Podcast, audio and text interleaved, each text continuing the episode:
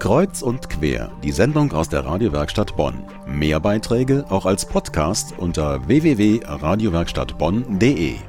Seit neuestem hat Bonn eine sozusagen heiße Nummer, die 115. Die verspricht Antworten auf alle Fragen rund um die Stadt und die Verwaltung. Das ist ein sogenanntes Service Center und wir wollten wissen, wie gut sind die. Meine Kollegin Melanie Riedel hat angerufen. Jetzt bei Service Centern, das weckt in mir nicht gerade die besten Erinnerungen. Da hängt man normalerweise lange in der Leitung. War das in dem Fall auch so? Immerhin habe ich nur anderthalb Minuten in der Leitung festgehangen und bin dann auch direkt freundlich begrüßt worden. Wie war dein Eindruck? Also mein Eindruck war, dass auf meine Fragen immer direkt reagiert wurde und ich hatte auch drei Anliegen und dann wurde nicht irgendwie gesagt, oh, das ist aber viel zu viel, sondern da wurde mir direkt auf meine Fragen auch geantwortet. Was wolltest du wissen? Also meine erste Frage betraf Anwohnerparkausweise. Kennen wir ja alle das Problem hier in Bonn. Wo stellt man sein Auto hin? Und ich wollte wissen, wie man denn diesen Anwohnerparkplatz verlängert. Weil früher war das ja immer so, da musste man dann ins Stadthaus und das hat einen dann zwei Stunden lang von der Arbeit abgehalten. Und äh, da sagte mir die Dame, ja, einfach telefonisch anrufen, E-Mail, hat mir auch dann die jeweiligen Nummern und E-Mail-Adresse gegeben und wie lange ich darauf warten muss, bis ich dann meine Bestätigung erhalte. War das bei den anderen Fragen auch so positiv? Insgesamt ja. Allerdings, ich wollte dann noch wissen, wo ich denn meinen Grünschnitt, also meinen Gartenabfall, entsorgen kann. Und da sagte sie mir, ja, da gibt es halt so mobile Grüncontainer. Allerdings hatte ich das Gefühl, dass sie sich in Bonn nicht besonders gut auskannte. Also ich habe dann gesagt, wo ich wohne und dann konnte sie nicht direkt sagen, wo dann der nächste Grüncontainer ist. Das musste ich dann schon rausfinden.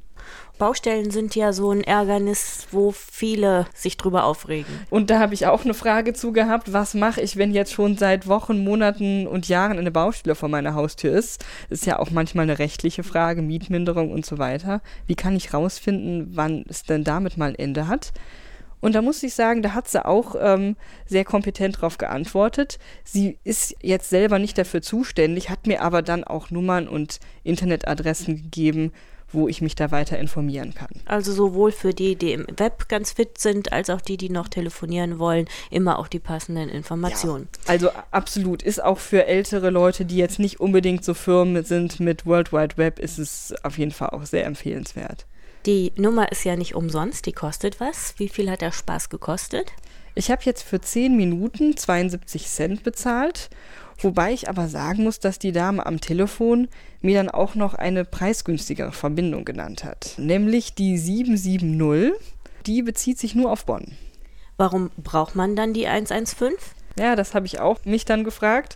Und da wurde mir geantwortet, dass es eben für Städte wie Bonn oder für Köln ist es die 2210 eben Nummern gibt, aber für die kleineren Kommunen eben nicht. Und die 115, die fasst so den ganzen Bereich von Köln zusammen. Da ist Köln, Bonn, Frechen, Rhein-Erft-Kreis, der Landschaftsverband Rheinland gehören dazu.